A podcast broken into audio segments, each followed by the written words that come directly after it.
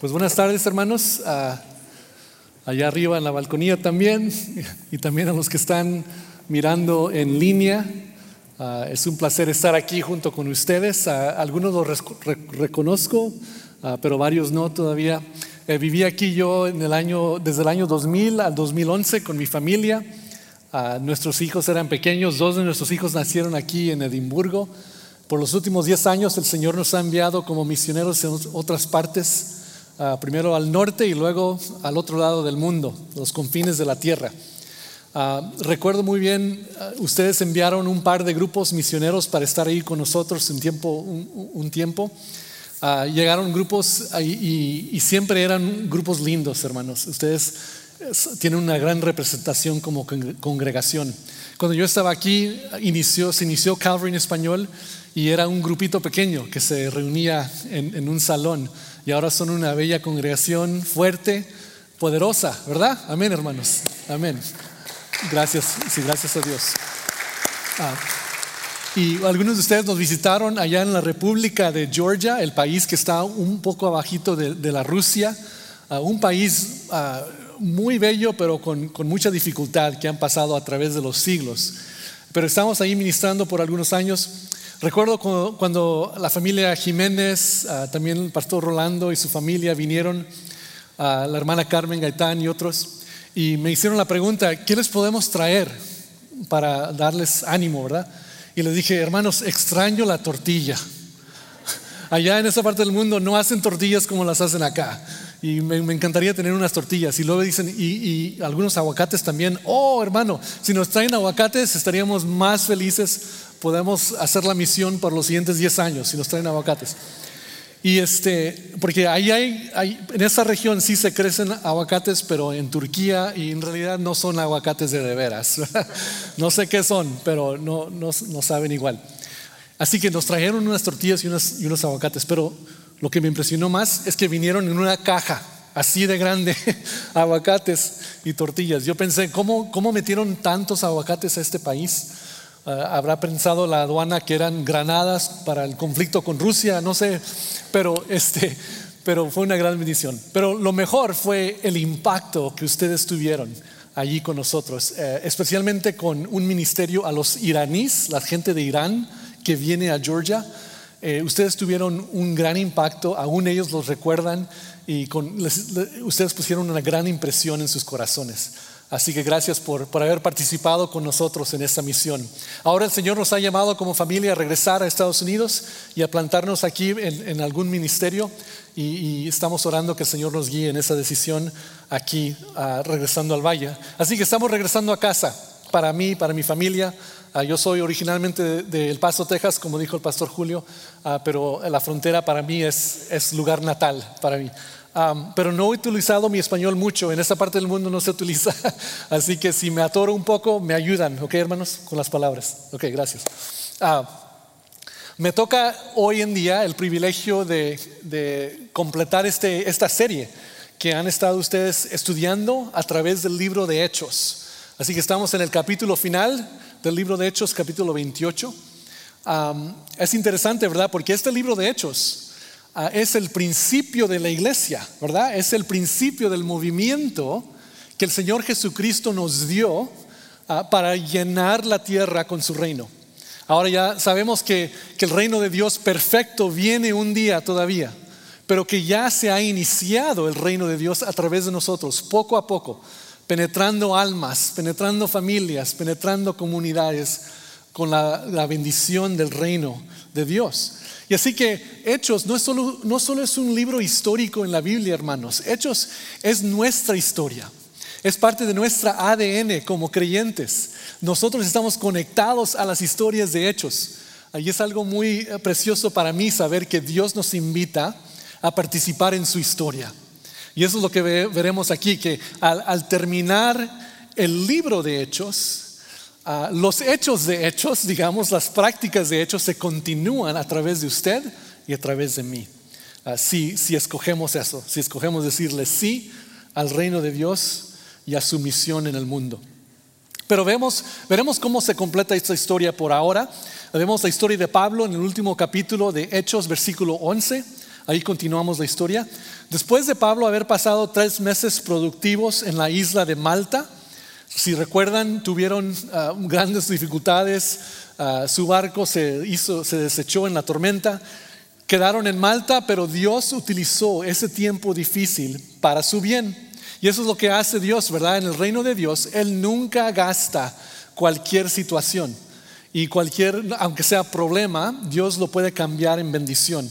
Así que tres meses en Malta, Pablo y sus compañeros establecen una iglesia y establecen nuevas relaciones con gente ahí y crece una congregación en Malta.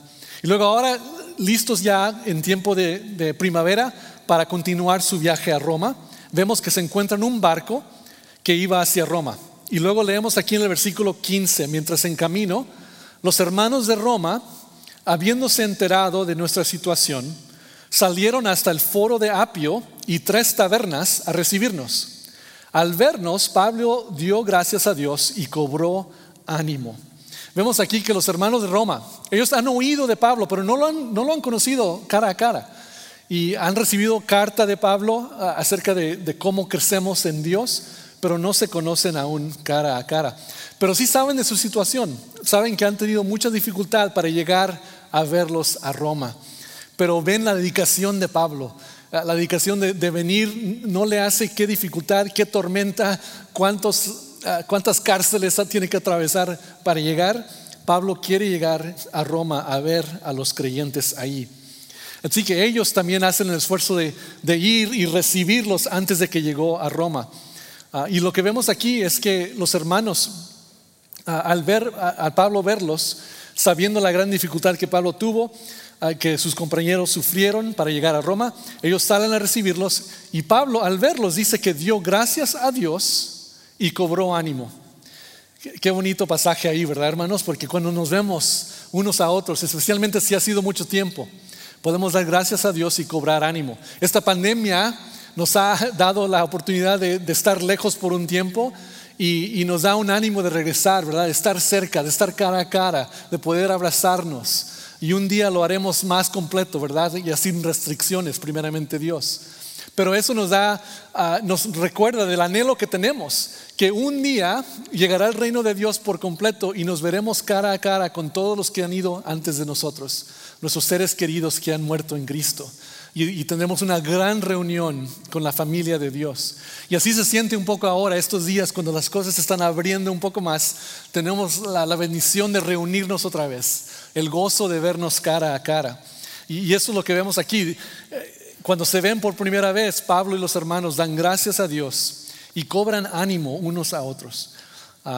y eso lo entiendo yo muy bien, porque en cualquier lugar que Dios nos ha enviado, en todas partes del mundo, no le hace cuál país, no le hace eh, que tenemos diferentes situaciones, diferentes maneras de haber vivido, pero en cualquier país, cualquier cultura donde he viajado, al encontrarme con otros creyentes, hay algo dentro de nosotros, el Espíritu Santo, que se hace conexión con personas de otras culturas, hasta de otros lenguajes, porque el, mismo Espíritu de Dios está dentro de nosotros. Y eso nos recuerda que somos parte del reino de Dios, que es una gran familia mundial. Tenemos familia en todas partes del mundo, hermanos. Ah, y nos amamos y nos reconocemos cuando nos vemos porque el Espíritu está dentro de nosotros. Es lo que encontró Pablo. Por primera vez se, juntó con los cristianos romanos, da gracias a Dios y cobró ánimo. Ah, cuando nosotros, ah, cuando yo era pastor en una iglesia internacional allá en el país de Georgia, nos reuníamos unos 150 personas más o menos. Ah, nos reuníamos y los servicios eran en inglés, pero los hermanos eran de 25 a 30 diferentes países. pero estaban ahí en este país para, para trabajar o para hacer otras obras y nos reuníamos cada domingo como iglesia internacional. Ah, y era algo bello, algo, algo tremendo, ver gente de todas partes del mundo en una congregación, alabando y adorando a Dios. Un pequeño ejemplo del, del cielo, ¿verdad? De la, de la, gloria eterna que tendremos con toda nación. Ah, pero cuando veíamos esto, veíamos algo que en el mundo es imposible. Acabamos de cantar que Dios es el Dios del imposible, pero a veces no, no estamos convencidos, ¿verdad? Porque si tú o yo, si usted o yo no hemos visto un milagro, decimos, bueno, a lo mejor el Dios de la Biblia es, poderoso, pero para mí no. Ah, en esta congregación yo vi algo que en realidad en el mundo es imposible. Y eso es que gente de naciones que en el mundo están en batalla, estaban en la misma congregación, adorando juntos, orando juntos, abrazándose. Porque eso es lo que hace el Evangelio. El Evangelio destruye la muralla entre, entre culturas, entre divisiones económicas, entre divisiones políticas. El Evangelio destruye esa muralla y dice, aquí todos somos uno en Jesucristo, un cuerpo. Y vi a un, joven de Pakistán ministrando a unos jóvenes de India. Y si ustedes saben que en el mundo Pakistán e India no son buenos ah, ah, amigos, ¿verdad? Al contrario, se quieren destruir. Pero en la iglesia esos hermanos se amaban porque en Cristo hay una nueva identidad. Si quieren imaginarse, es como si están viendo un partido de fútbol y unos que la aporran a Barcelona están con unos que aporran al Real Madrid. Y en vez de pelearse, se están abrazando. ¿Cuándo, ven eso? Nunca se ve eso, ¿verdad? Siempre se andan peleando. O no sé qué equipos le, le gusta a usted, pero imagínese cualquier rival que tiene, poder tener una amistad con ese rival que, aunque, aunque seamos, seamos rivales en el campo, somos hermanos en Cristo. Ese es el, el tipo de, de, conexión que tenemos a través del Espíritu Santo.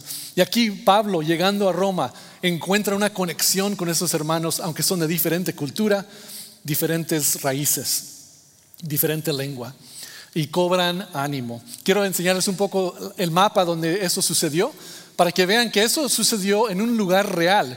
¿Verdad? La, historia de la Biblia no es una historia separada de la historia del mundo.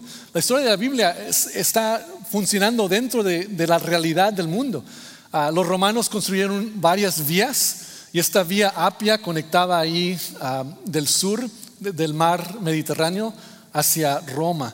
Y ese es el camino que tomó Pablo. Llegó al foro de Apio y luego llegó a las tres tabernas que están ahí detrás del punto rojo.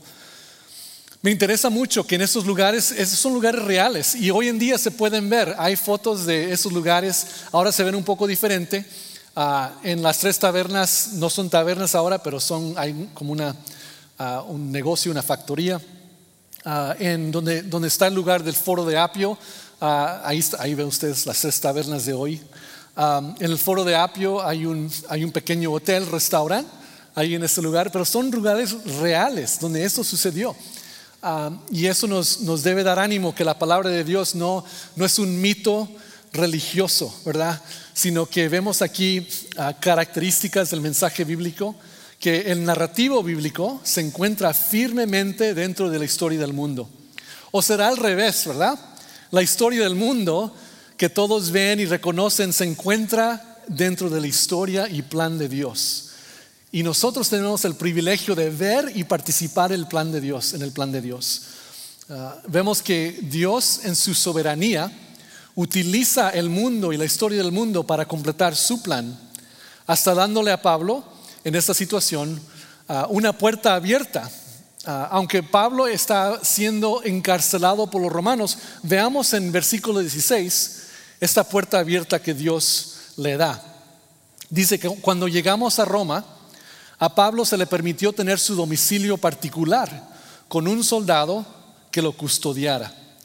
O sea, lo que vemos aquí es que aunque Pablo es un prisionero de los romanos, Dios obra a través del gobierno romano y dice y, y, le da favor a Pablo para que él pueda establecerse en un hogar, una casa particular y poder recibir a gente, poder escribir, poder tener compañerismo con otros. Ah, qué bueno es Dios, ¿verdad? Que aún el imperio romano no podía detener su plan. Posiblemente ellos encarcelaron a Pablo, pero Dios continuaría su plan a través de esos obstáculos. Ah, dentro del reino de Dios, cada obstáculo se convierte en oportunidad. Digamos también, hermanos, ¿verdad? Que cada obstáculo se puede convertir en oportunidad si estamos operando dentro del reino de Dios, como lo hacía Pablo en su obediencia. Encarcelado, pero puede establecer un nuevo hogar. Ahora, los hogares que Pablo tuvo cambiaron con los tiempos. Ah, originó él en Tarso, sabemos que él era Saulo de Tarso originalmente, ¿verdad? Vivió, vivió un tiempo en Jerusalén, luego pasó varios años en Antioquía y ahora está estableciendo un segundo hogar o digamos un tercero, cuarto, quinto hogar, no sé cuál, cuál número es ahora, lo está estableciendo en Roma. Ah, ¿Qué podemos aprender de esto? Algo muy práctico. Pablo aprendió un principio importante que los padres de la fe modelaron. Los padres de la fe, hablando de Abraham, ah, Isaac, Jacobo, ellos hicieron algo que la, la, palabra nos dice, que ellos lanzaban sus tiendas de campaña y construían sus altares. ¿Qué significa eso? Lanzar su tienda de campaña, pero construir sus altares. Significa que la tienda de campaña significaba su, su hogar, ¿verdad? Y ellos no construían hogares permanentes, pero al contrario, construían altares, construían lugares de alabanza, porque la alabanza es permanente. La alabanza de Dios es lo que, lo que durará por siglos de los siglos, ¿verdad? Por siempre y siempre. Pero nuestros hogares son temporarios, por, por lo menos en esta época. Pero la alabanza es eterna. Ah, lo que construimos en el reino de Dios es eterno. Abraham, Isaac y Jacobo no construyeron hogares permanentes. ¿Por qué? Porque anticipaban un mejor hogar en la tierra prometida. Así que no querían ah, desviarse, ¿verdad? De lo mejor, de la visión de la tierra prometida. Al construir un hogar aquí, un hogar acá. Al contrario, solo tenían sus tiendas de campaña y los movían porque estaban ellos moviéndose, querían, anhelaban llegar a ese hogar eterno, a ese hogar en la tierra prometida, el hogar, el hogar que Dios tenía para ellos. Y nosotros, hermanos, ¿tenemos una tierra prometida? Sí, sí, ah, sí, ¿verdad? No lo tenemos necesariamente en esta tierra hoy en día, ¿verdad? Pero ¿qué dijo Jesucristo? Que Él va al cielo para prepararnos una pequeña tienda. No, ¿verdad? Una mansión. Jesucristo está preparando una ciudad, una mansión, para que nosotros tengamos, tenemos ese hogar eterno, ese hogar perfecto, ese hogar donde nos veremos con todos los que han ido antes de nosotros, ah, con todos los que han fallecido. Tenemos un una gran esperanza, hermanos, en el hogar que Dios tiene preparado para nosotros. Y así que por eso ellos podían lanzar sus tiendas de campaña en vez de construir sus hogares, digamos, porque seguían la visión de un mejor hogar que venía en el futuro. Ah, igual nosotros, aunque posiblemente tengamos hogares, digamos, que son permanentes, no estamos diciendo que la, Biblia dice que todos vivan uh, de un lado al otro, ¿verdad? Pero lo que vemos es que no le hace donde vivamos, anticipamos que un mejor hogar nos espera, un hogar eternal que sobrepasa toda mansión terrenal. A mi esposa y yo nos hemos mudado 12 veces desde que nos casamos. No era nuestro plan, pero al seguir donde quiera que el Señor nos envía, ah, nos hemos mudado varias veces dentro del mismo, de la misma ciudad, muchas veces también. Ah, pero Dios no me ha demostrado que nuestro hogar permanente ah, no está aquí en la tierra, sino que está en el reino de Dios. Aquí hay tres fotos de, tres lugares en donde he vivido, solo para demostrarles que qué diferente han sido, ¿verdad? Mis hogares terrenales. Ah, a ver la primera foto si podemos ponerla ahí. ¿Las tenemos atrás? Ahí está, está arriba. No estoy viendo en el lugar adecuado, ¿verdad? Ese es, presentemente vivimos en Kansas. Uh, ese es la hogar, eh, el hogar pastoral, la casa pastoral, donde yo soy pastor interino eh, en un pequeño pueblo en Kansas. La siguiente foto es uh, los apartamentos de, en Tbilisi, Georgia. Uh, así son los apartamentos en muchas ciudades del mundo, ¿verdad? Mucha gente vive en, en hogares cercas así, en apartamentos que van hacia arriba. Y luego ese era mi apartamento en, El Paso cuando yo estaba en high school. Así que lugares muy diferentes, ¿verdad? Pero en cada lugar el Señor me ha enseñado que nuestro hogar es el que construimos, el, hogar eterno es el que construimos en el reino de Dios, no solo aquí en la tierra. Ah, pero ahora quiero animarles, hermanos, si, tenemos un hogar por, por toda su vida, eso no es algo malo, ¿verdad? La pregunta es, ¿cómo estamos viviendo? para que el reino de Dios se refleje en nuestro hogar. Para que este no sea el destino final, ¿verdad? O, la, punta de, de la montaña. Este no es lo mejor, pero lo mejor aún viene.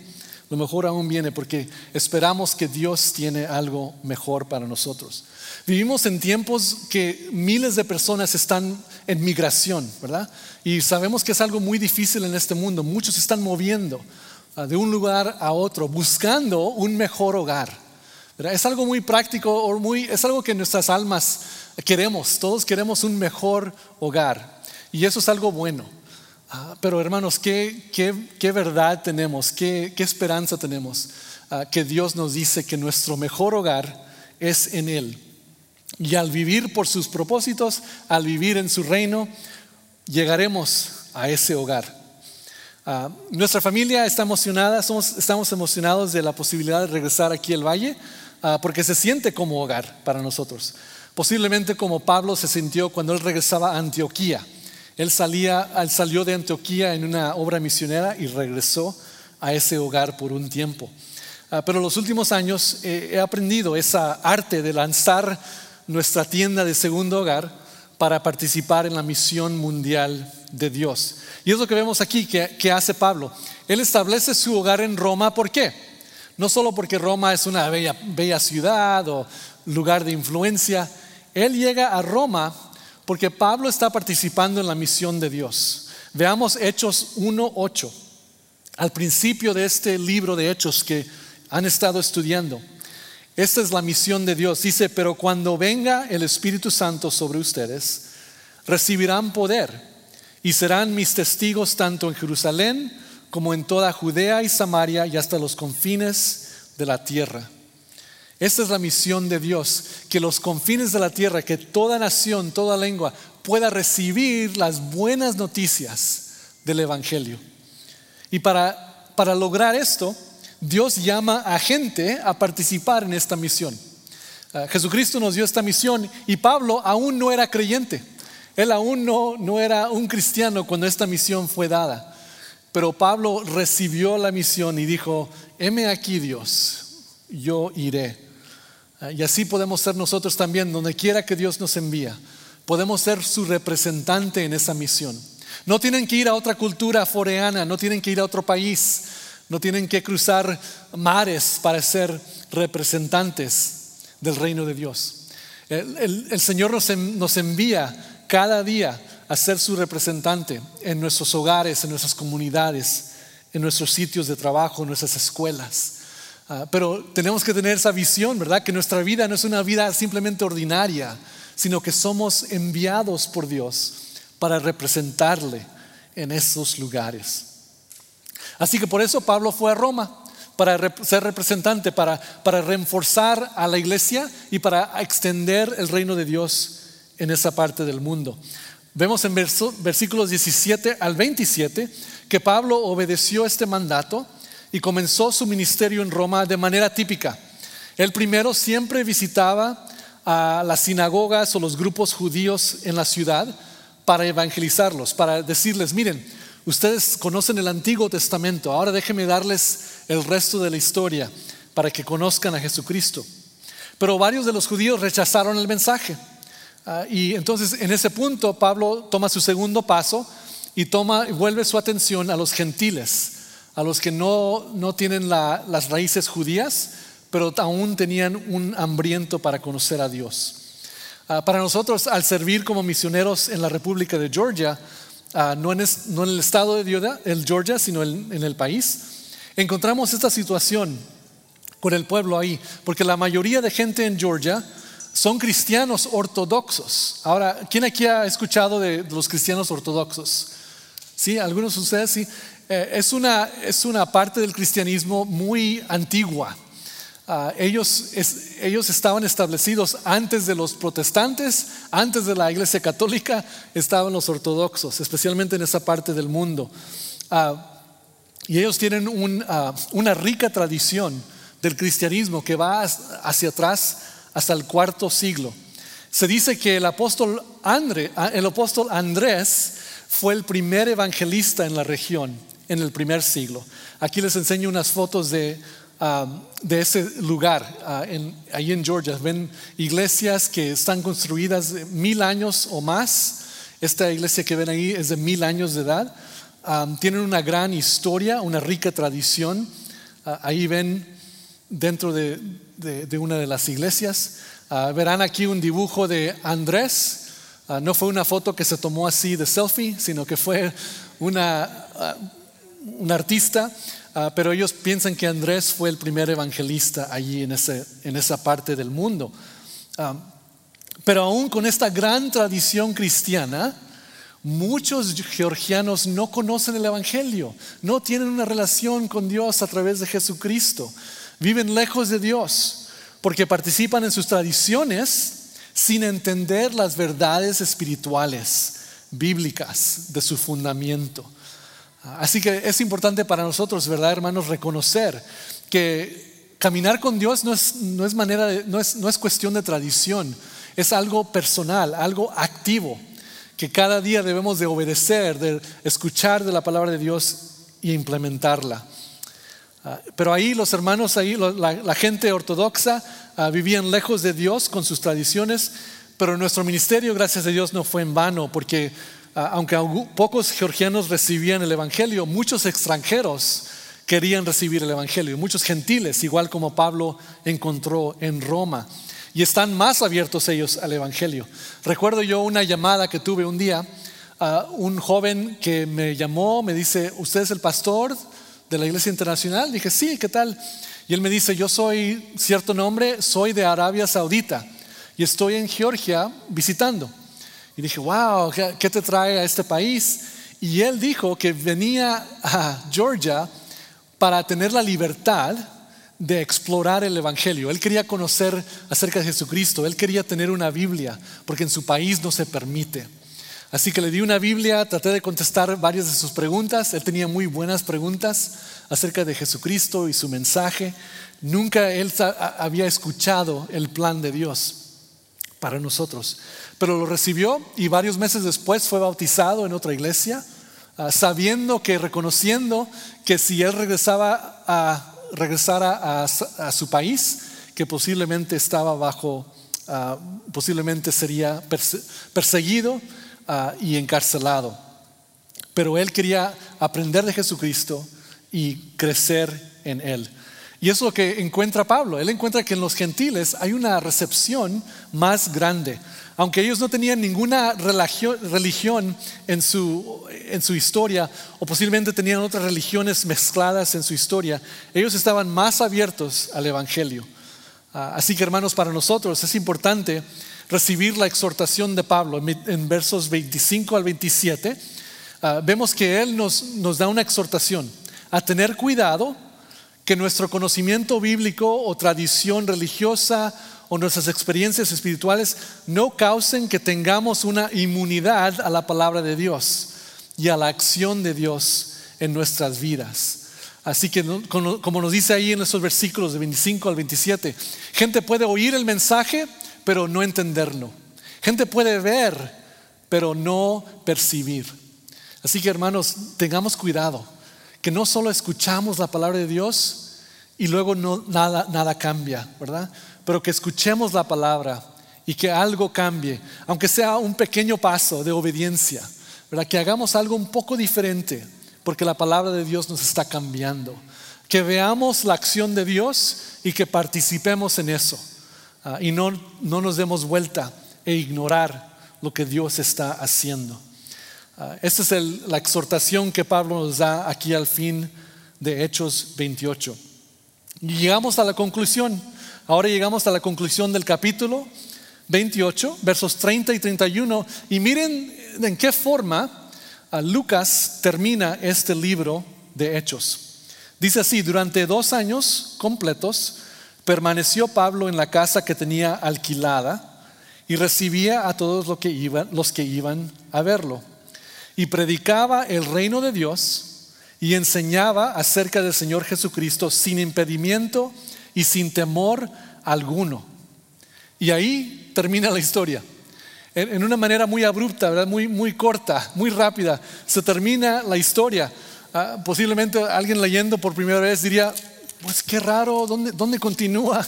Porque se, termina tan, tan pronto, ¿verdad? Tan rápida, rápidamente.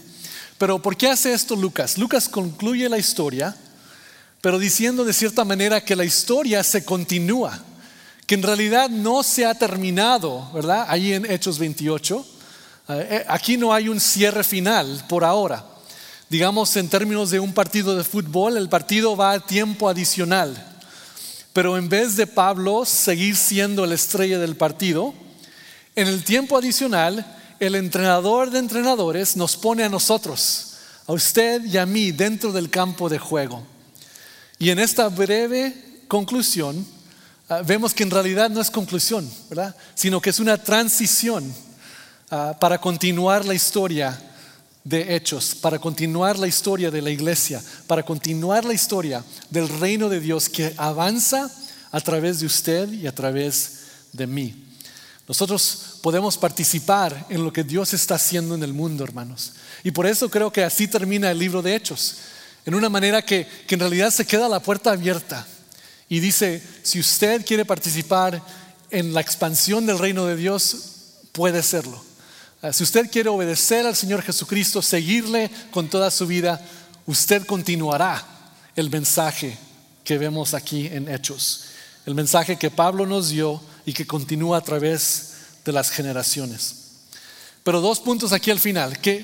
cuáles son las, las esenciales del Evangelio que podemos vivir? Primero es que nos dice que Pablo predicaba el reino de Dios. Es interesante, ¿verdad? Pablo no predicaba una nueva religión, ¿verdad? Predicaba un reino. Un reino. ¿Qué significa un reino? Hay una autoridad, hay, una, hay, unas maneras de vivir que, son, que pertenecen al reino de Dios. Así que hermanos, hagamos la búsqueda en la, en la palabra de Dios con otros hermanos, hagamos esa búsqueda, ese discipulado. ¿Qué significa vivir los principios del reino de Dios en nuestras vidas? ¿Cómo lo hacemos en nuestros trabajos? ¿Cómo lo hacemos en nuestras relaciones humanas? ¿Cómo lo hacemos en nuestras familias? Pero el reino de Dios es una nueva realidad para descubrir, para enseñar a otros, para predicar. Y también tenemos aquí que, eh, que no solo predicaba el reino de Dios, pero enseñaba acerca del Señor Jesucristo. El Señor Jesucristo es un Señor para seguir y obedecer. Así que tenemos un reino con principios únicos y tenemos a un Señor, un Salvador, para seguir y obedecer. Hermanos, conocemos a este Señor, lo conocemos en realidad, tenemos, tenemos compañerismo con Él cada día, conocemos este reino, conocemos los principios de este reino y cómo podemos vivir estos principios en nuestras vidas. Ah, hagamos una búsqueda internal para pedirle a, Dios que nos enseñe cómo vivir para su reino y cómo obedecer a nuestro Señor Jesucristo. Ah, el reino de Dios es proclamado y el Señor Jesucristo es enseñado a través de nosotros. Ah, Dios está activo en este mundo, hermanos, y nosotros somos invitados a representarle y proclamar su reino. Así que al llegar a la conclusión de la historia de Pablo, se inician nuestras historias. Continuamos la expansión del reino de Dios y somos capítulos vivientes de Hechos 29. Oremos juntos, hermanos. Te damos gracias, Padre Celestial, por tu palabra. Señor, tu palabra tiene una rica bendición para nosotros porque nos enseñas lo que, lo que has hecho tú, Padre, a través de, de tus seguidores, a través de la historia. Pero Dios, tú nos das la invitación de participar junto contigo en tu historia, en la expansión de tu reino en este mundo. Así que Dios, te damos gracias por las buenas nuevas de la salvación que tenemos en Jesucristo, lo que vamos a celebrar la siguiente semana en tu, en tu muerte y resurrección. Pero Dios, damos gracias que esta salvación no es simplemente para asegurar nuestro lugar eterno, nuestro hogar eterno, sino que nos invita, Señor, a participar contigo para ser representante de tu reino en esta tierra. Ah, Dios Padre, te pedimos que nos ayudes a ser ah, capítulos vivientes, que seamos hechos 29 en, nuestras comunidades, en nuestros hogares, y que seamos buenas nuevas, seamos buenas noticias a las personas alrededor de nosotros que te necesitan, Señor. Señor, bendice a esta congregación, bendice a este pueblo, Dios. Ah, te pedimos que respondas a estas peticiones que están ah, puestas sobre ti, para que tú seas glorificado y para que más y más ah, seamos atraídos a tu presencia. Te damos gracias, Señor, te damos gloria. En tu nombre oramos. Amén.